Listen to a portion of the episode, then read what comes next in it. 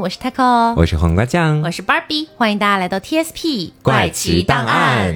今天呢，我们要更新大家在评论区催更已久的这个规则怪谈系列了。是的。那么我们这个系列呢，非常的有幸啊，请上了我们有史以来第一位嘉宾，让我们来欢迎小刘。Hello，大家好，我是小刘。啊，今天是有一个怎么样的勇气，敢坐上这个位置来跟我们一起畅聊规则怪谈呢？呃，主要就是就是上一期就是别的节目有一些缺席，想要有一个补足的动作，不然我就是有一些于心不忍助理。我以为你是许久没有做噩梦，想做噩梦了，才来到这个节目。规则怪谈这么吓人吗？你之前没有听过我们这个系列吗？有浅听一下了。到底是不是我们工作室？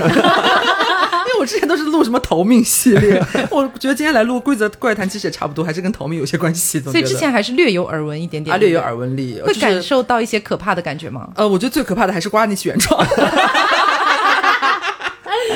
好的，那我今天这边要分享的呢，是一篇叫做《火锅店规则怪谈》。嗯，那我今天给大家带来的是名字叫做 M 酒店的这篇规则类怪谈。嗯，我今天给大家分享的呢，叫做梦境规则怪谈。好的，嗯，那我们就先来感受一下这个火锅店的氛围哈。嗯，吃火锅了。尊敬的顾客您好，欢迎来到全市销量第一火锅店。为了能让您有更好的体验，请务必遵守以下规则。千万不要点鸳鸯锅。一，这里的锅底有红油锅、清汤锅和鸳鸯锅，其中鸳鸯锅最为畅销。二，我们的丸子很有弹性，但是不可能无故在桌子上弹跳。若出现上述情况，请不要食用。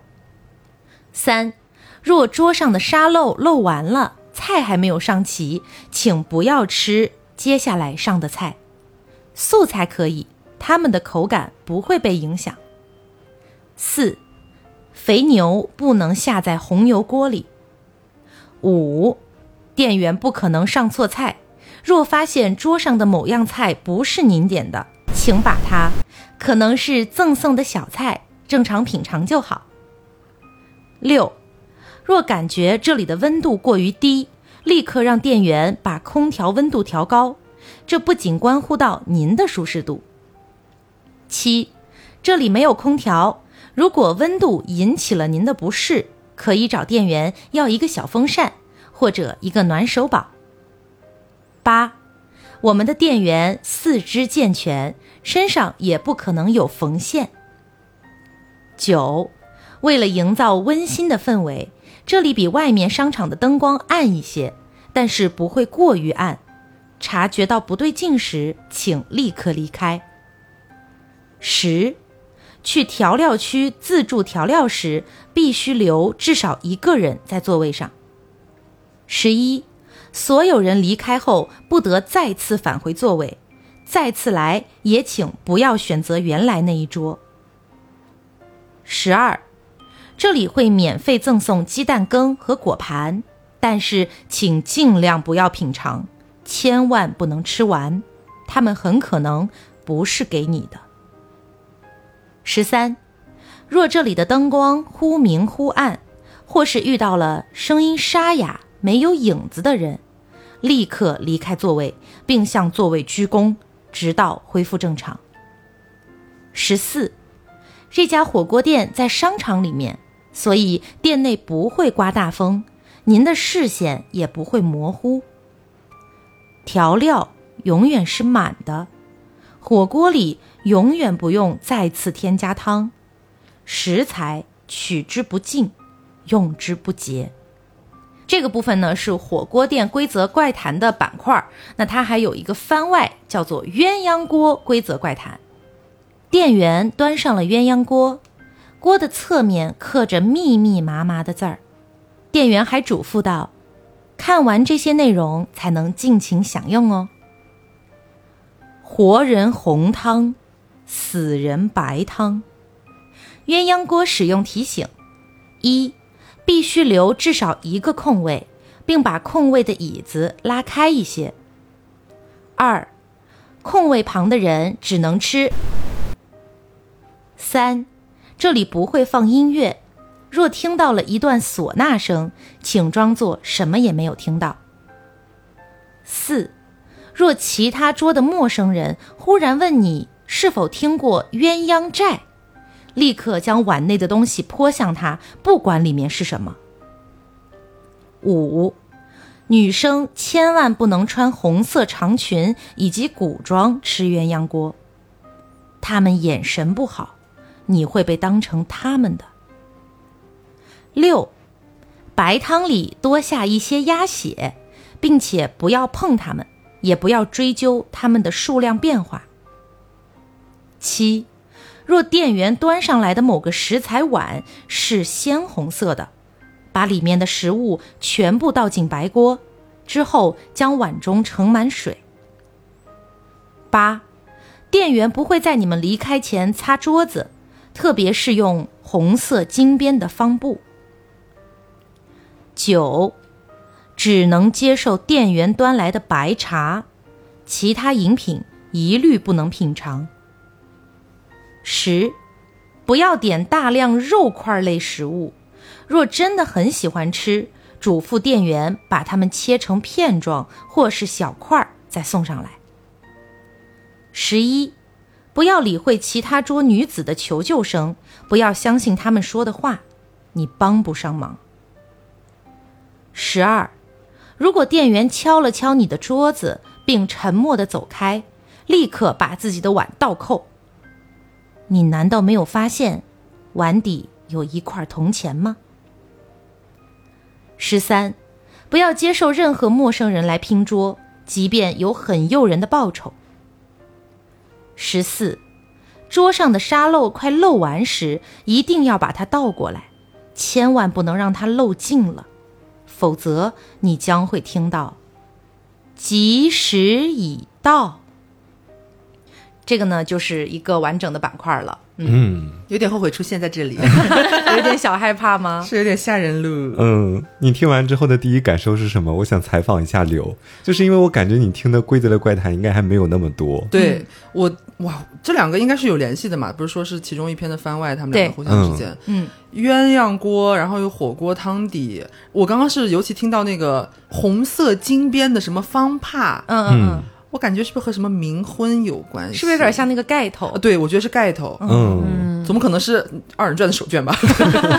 因为这一篇的话，它的作者，呃，反正我是没有看到一个比较完整的解析，所以我觉得我们可以来猜测一下。对，我觉得这个地方是不是一个就有点那种阴阳交界点的地方？这个火锅店，因为从它的整体描述里面，大致就能够感受到，这个里面肯定是不只有人存在的。嗯，就比如是说，在里面可能就时常要留一个空位啊，或者什么这种类型的话语。对或者你们全桌人都离开了之后，呃，如果再折返，就不要去原本的那桌吃了。我觉得说，是不是有可能在全桌人都离开之后，有一些鬼？他们来看到这个桌子是空的，就会坐过去吃。然后你如果再折返回来的话，就算是抢了他们的位置。刚才我听到一个点说，若感觉这里的温度过于低，就这个过于低，就是让我警铃大作，感觉这个地方应该不是正常我们人类会觉得很舒适的地方。嗯阴森的，而且它里面有一个蛮重要的点啊，它有专门提出说。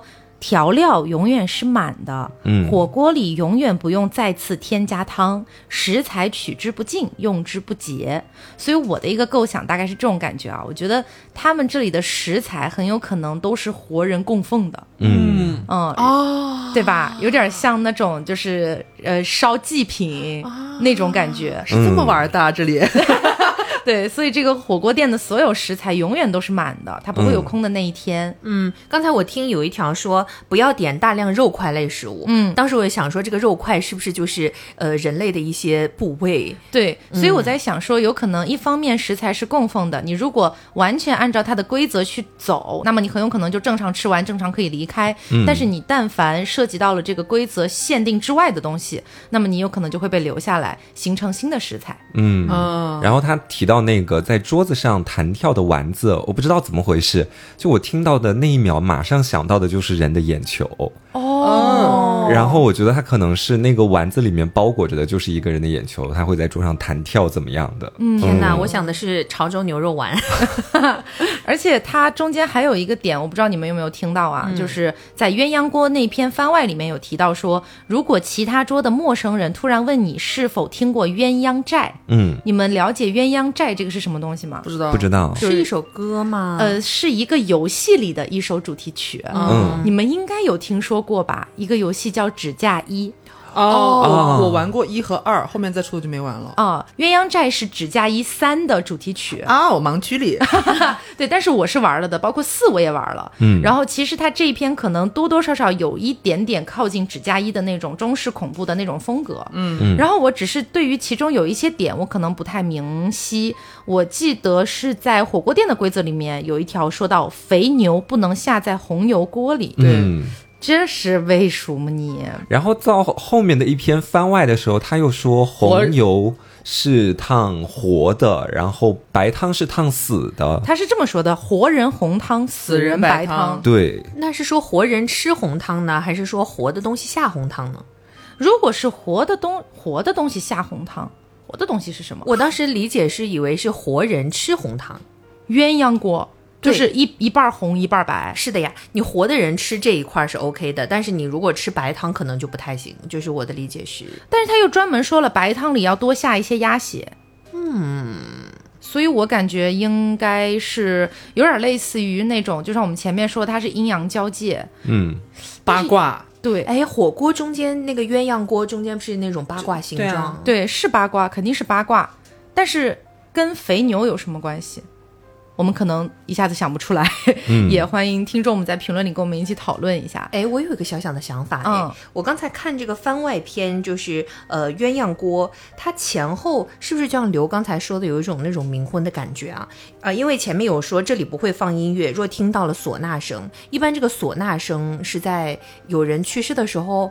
啊、或者是在这个嗯，要么就什么娶亲的时候，呃取经的时，候，对，我我觉得这个东西它肯定是跟那个游戏有一定连接的，因为在《指甲衣》这个游戏里面，基本上都是女主视角嘛，嗯。然后女主她会呃跟一个村子有关系，我记得是叫藏林村，然后那个村子里呢，他们每隔一一段时间吧，可能很多年会选出一个纸新娘，嗯。然后你要去嫁给鬼怪这种感觉，哦。所以它是建立在这个基础之上的。哦，那这样的话，我们刚才有一条说不要理会其他桌女子的求救声，那这个求救声可能就是要被嫁过去的那一些人的声音。对，所以这个火锅店有没有可能就开在藏林村？哦，对，是这种感觉。是，啊，包括它中间不是番外篇里边还有一个写说女生千万不能穿红色长裙以及嗯古装吃鸳鸯锅，然后他们眼神不好，你会被当成他们的对，新娘。嗯，哦，对，对哎，对吼我。自己说完自己鸡皮疙瘩。所以这个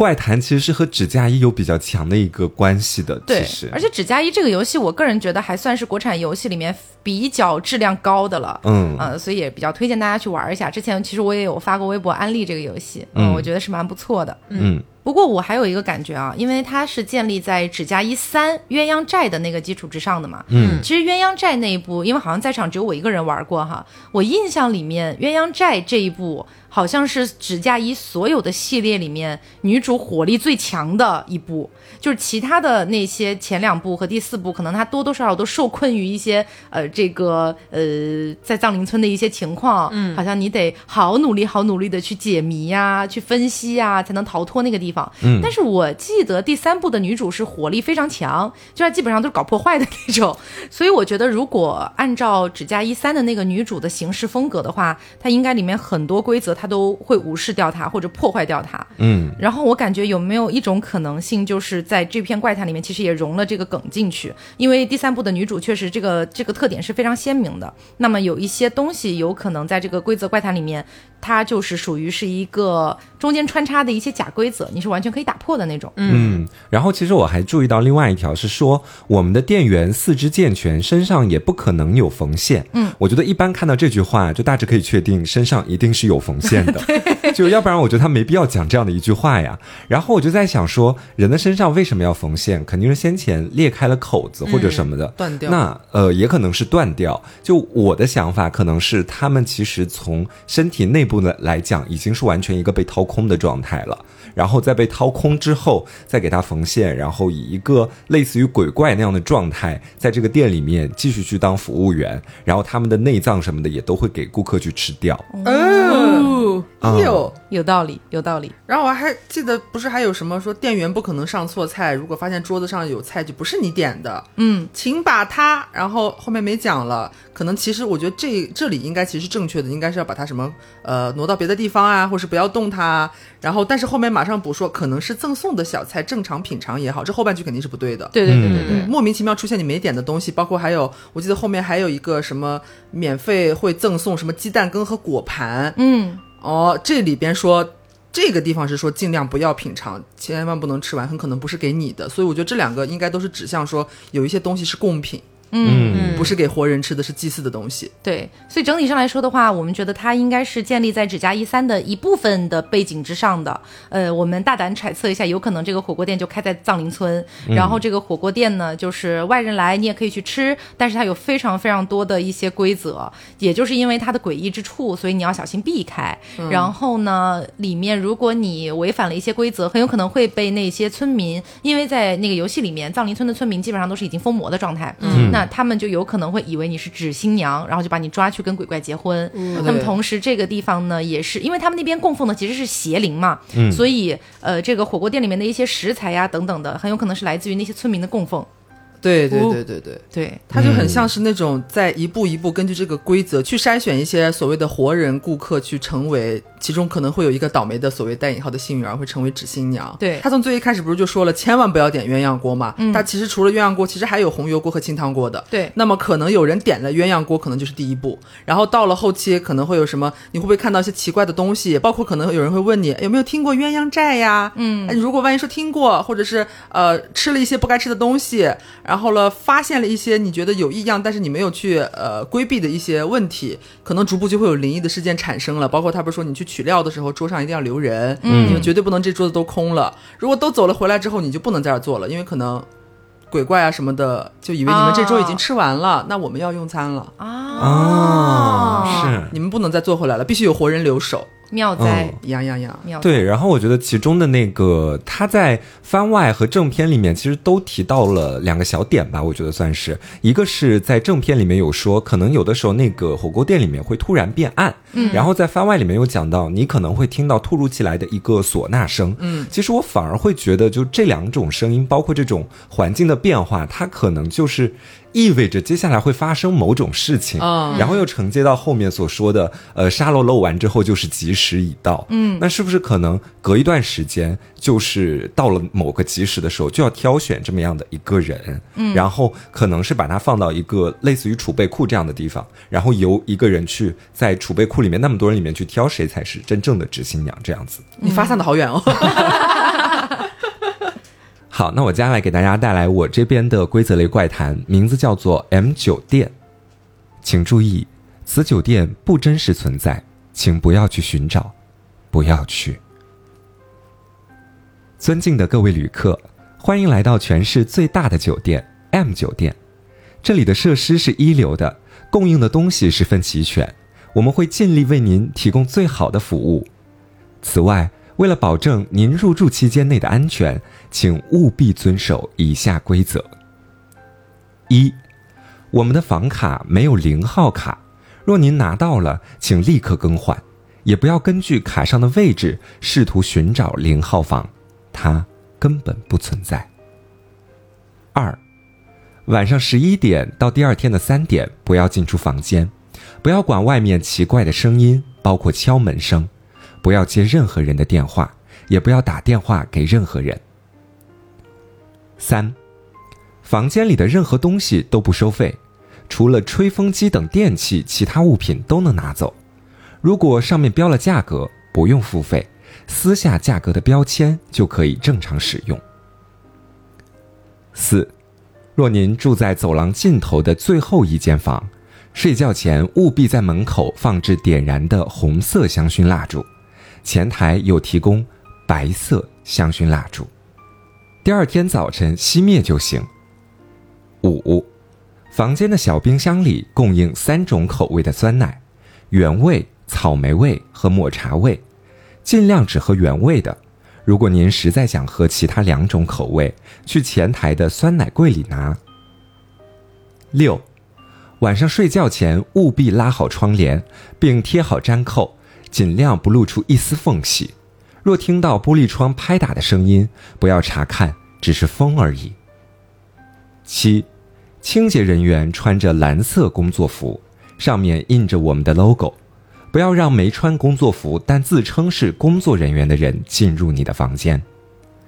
八，我们只供应早餐，餐厅开放时间为早上六点半到九点，不要在其他时间进入餐厅，即使里面餐品丰盛，这不是为您准备的。九，二楼有咖啡厅，凭房卡可以免费喝一次咖啡，咖啡要按照菜单上的点，不要听从服务生的推荐。十，咖啡厅供应甜品，但是尽量不要点奶油曲奇，虽然品尝起来是正常的，但是您无法确定里面是不是真的奶油。十一，若您和家人、朋友是一起来的，并且住进了不同的房间，可以串房，但是不能把自己的房卡带到对方的房间。十二，不要掀开床垫，也不要看床底，这会引起您的不适。若真的有必要，联系工作人员来帮助您。十三，若您想要洗浴，打开淋浴器，让水冲掉十秒后方可淋浴。前十秒的水可能是黄褐色的，不要惊慌，只是管子里面生锈了。十四，睡觉时您可能会突然惊醒，并且感到头晕，这是做噩梦的正常现象。但如果五分钟后头晕症状未消失，第二条规则作废，立刻联系我们。十五，在您退卡前，请务必检查房间里是否有您落下的东西。若没有及时拿走，您将会有很大的麻烦。感谢您认真观看上述规则，不过我们还是要衷心的提醒您：如果您违反了上述任意一条规则，并且没有听从解决措施，无解决措施的则无药可救，即使离开本酒店也没有用，本酒店将不对您的安全负责。下面有一行红字，写着。这里根本就不是酒店，不要进来，不要进来。我们这里随时欢迎您。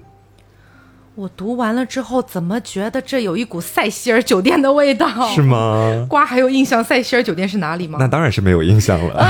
但我记得应该是兰可儿案件里面的那个酒店。对对对对对，有这个感觉的原因是因为他那一条说，如果你要洗澡，那么你要提前打开那个水，让它冲出来十秒，前面可能是黄褐色的。嗯，如果有听过我们去聊兰可儿那个案件的那期节目的话，大家肯定会有印象，因为兰可儿当时就是死在了那个水箱里，所以它的一些血水啊等等的。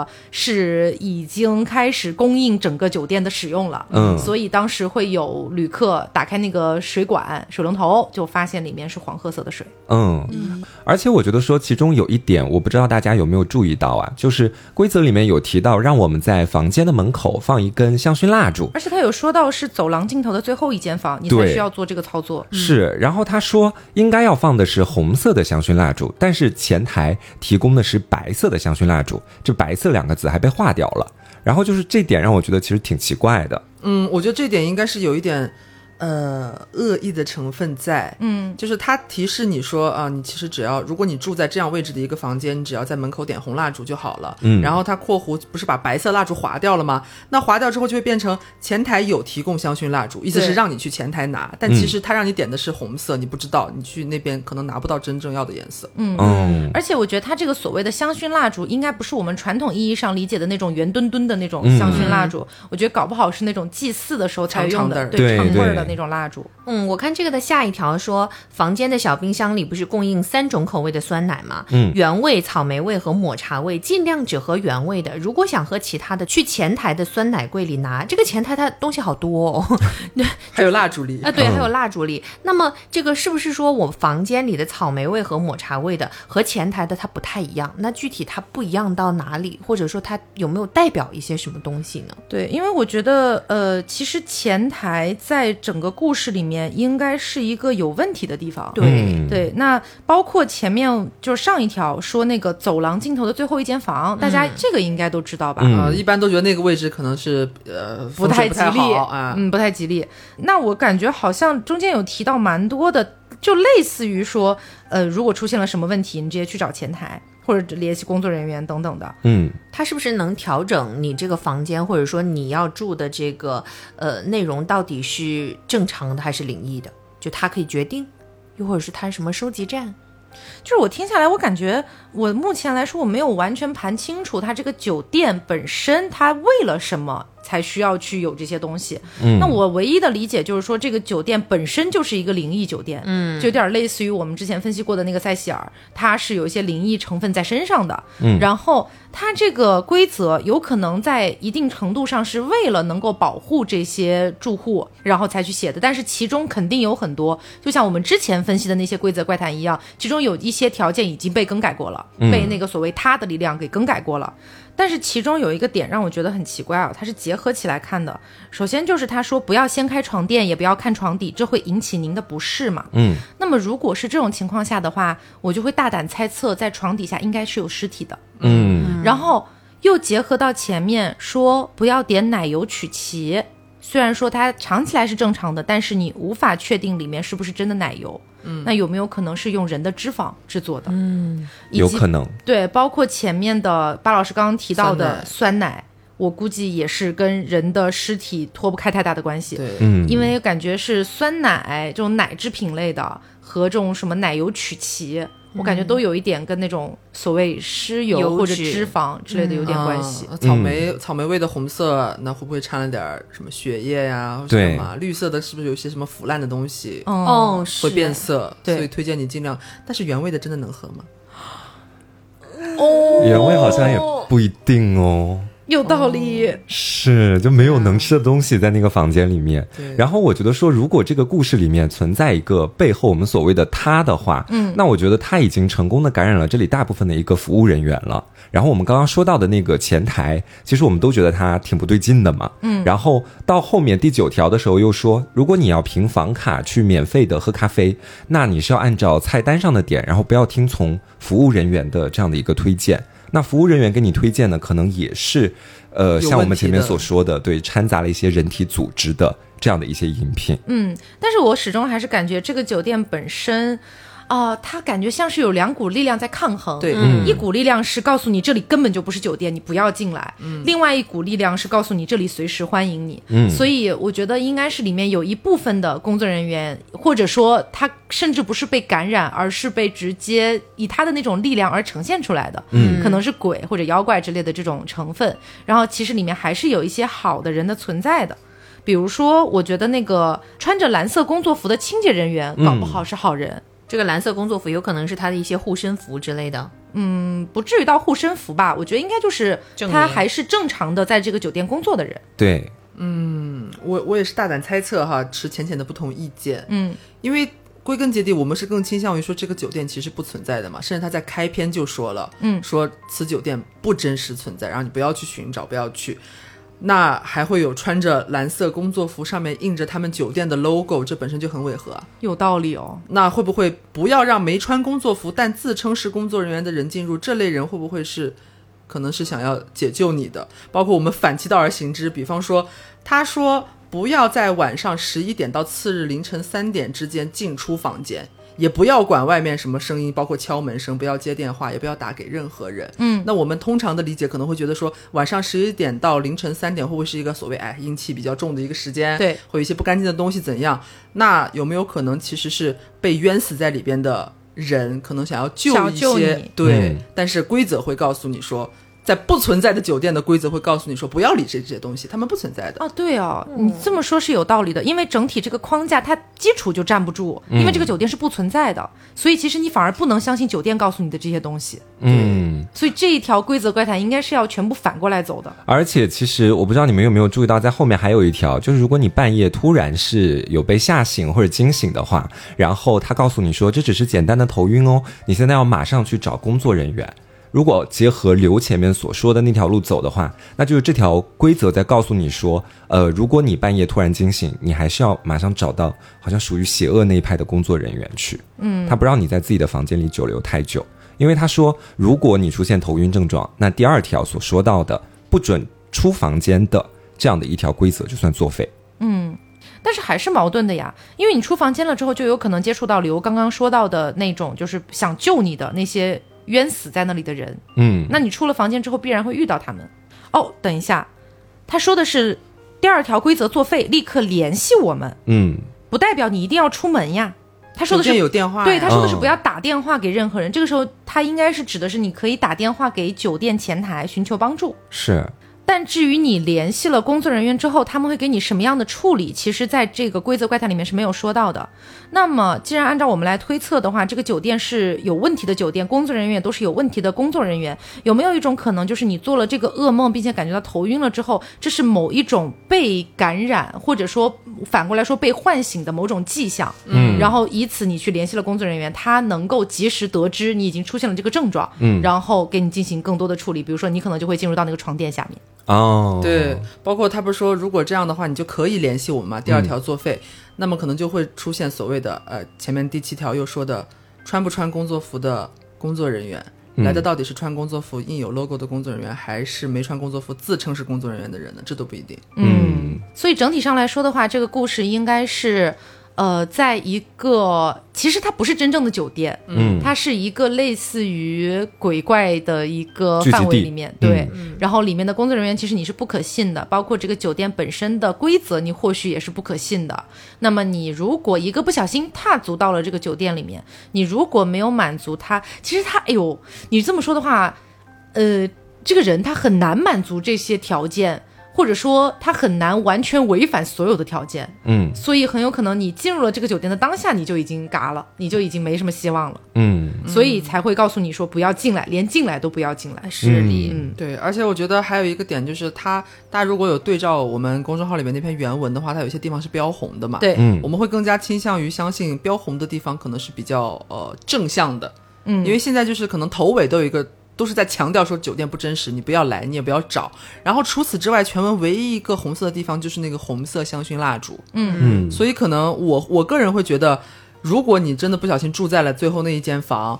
让你务必在门口点那个红色香薰蜡烛，可能是正向的一个操作。嗯，呃，所以才能对应它后面括弧写说啊、前台有供应白色香薰蜡烛，但白色却划掉了。嗯，但是结尾处还有最后一句啊，这里随时欢迎您，也是标红的，就是邪恶势力的一个入侵力。统一解答。速好的，下面一篇规则怪谈叫做《梦境规则怪谈》。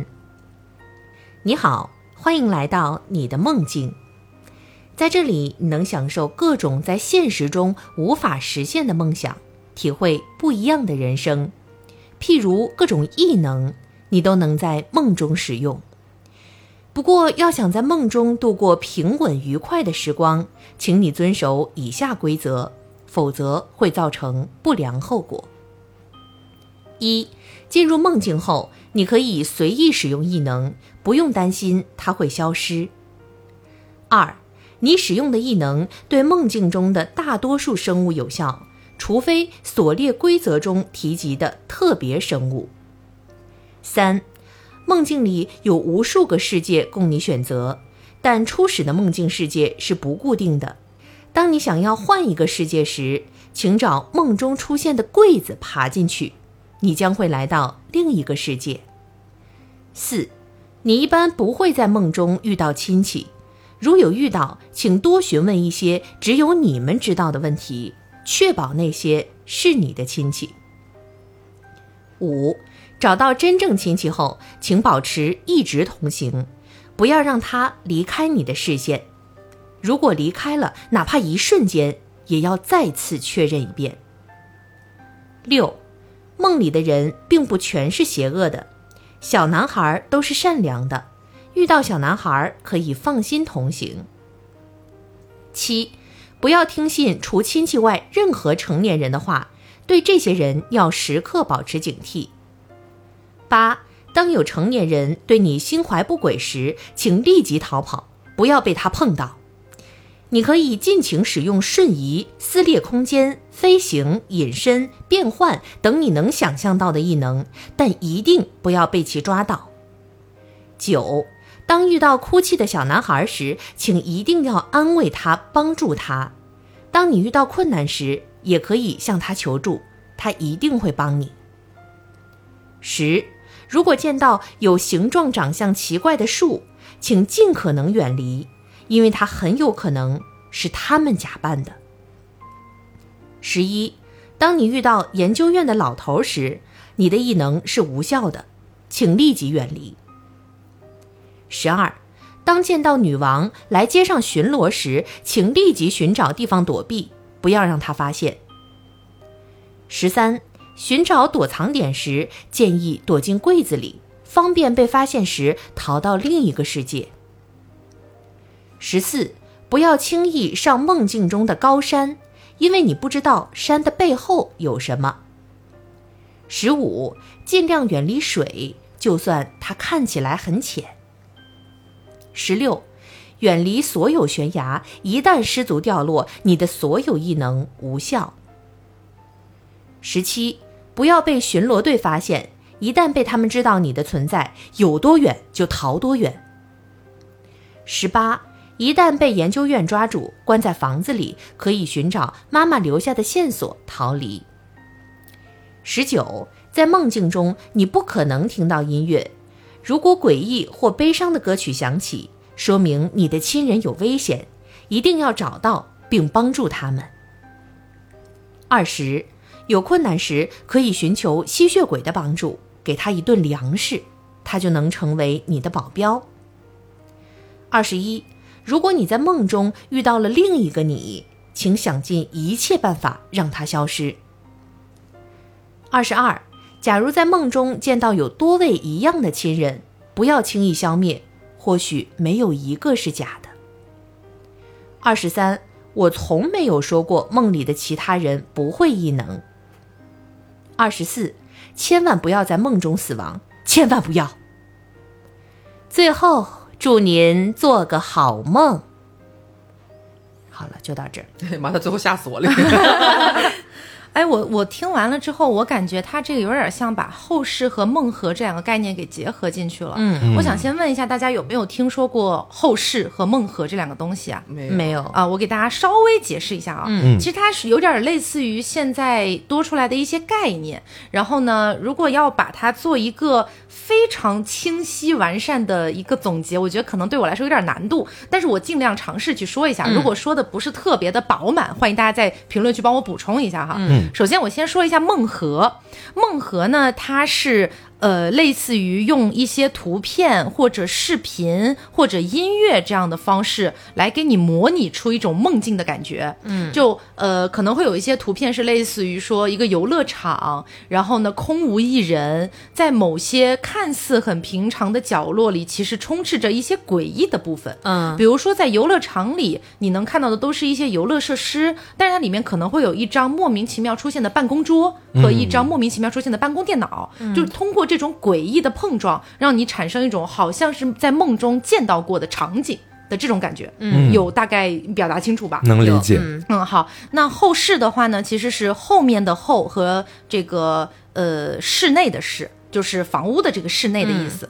那后世一开始其实是国外的一个论坛上，他们剖了一张图片，我记忆当中大概是这样啊。然后那个图片呢，就看起来是一个很空旷的空间，然后中间有很多的墙壁作为阻挡，然后嗯，好像还有很多莫名其妙的拐角，就是这么一个简单的图片。嗯，但是大家通过这个图片就联想到了很多的东西，于是现在已经渐渐形成了一个后世大迷宫的感觉。也就是说，后世可能包含了很多层，每一层会有不。同的一些怪物或者一些机遇，然后呢，你在这个后世里面能吃到的一些东西，他们都全部就是也不能说编造吧，就是虽虽然说实在说它就是确实是编造，但是呃，就是类似于给它虚拟出了一个后世这么一个概念，然后可能是通过某种特殊的方式，你也有机会进入到后世这个地方，但是你能不能从那儿活着出来，那就不知道了。啊、啊那这个后世就特别像，就是在这则规则类怪谈里面的那个衣柜。呃，柜子，对有点类似于这种感觉。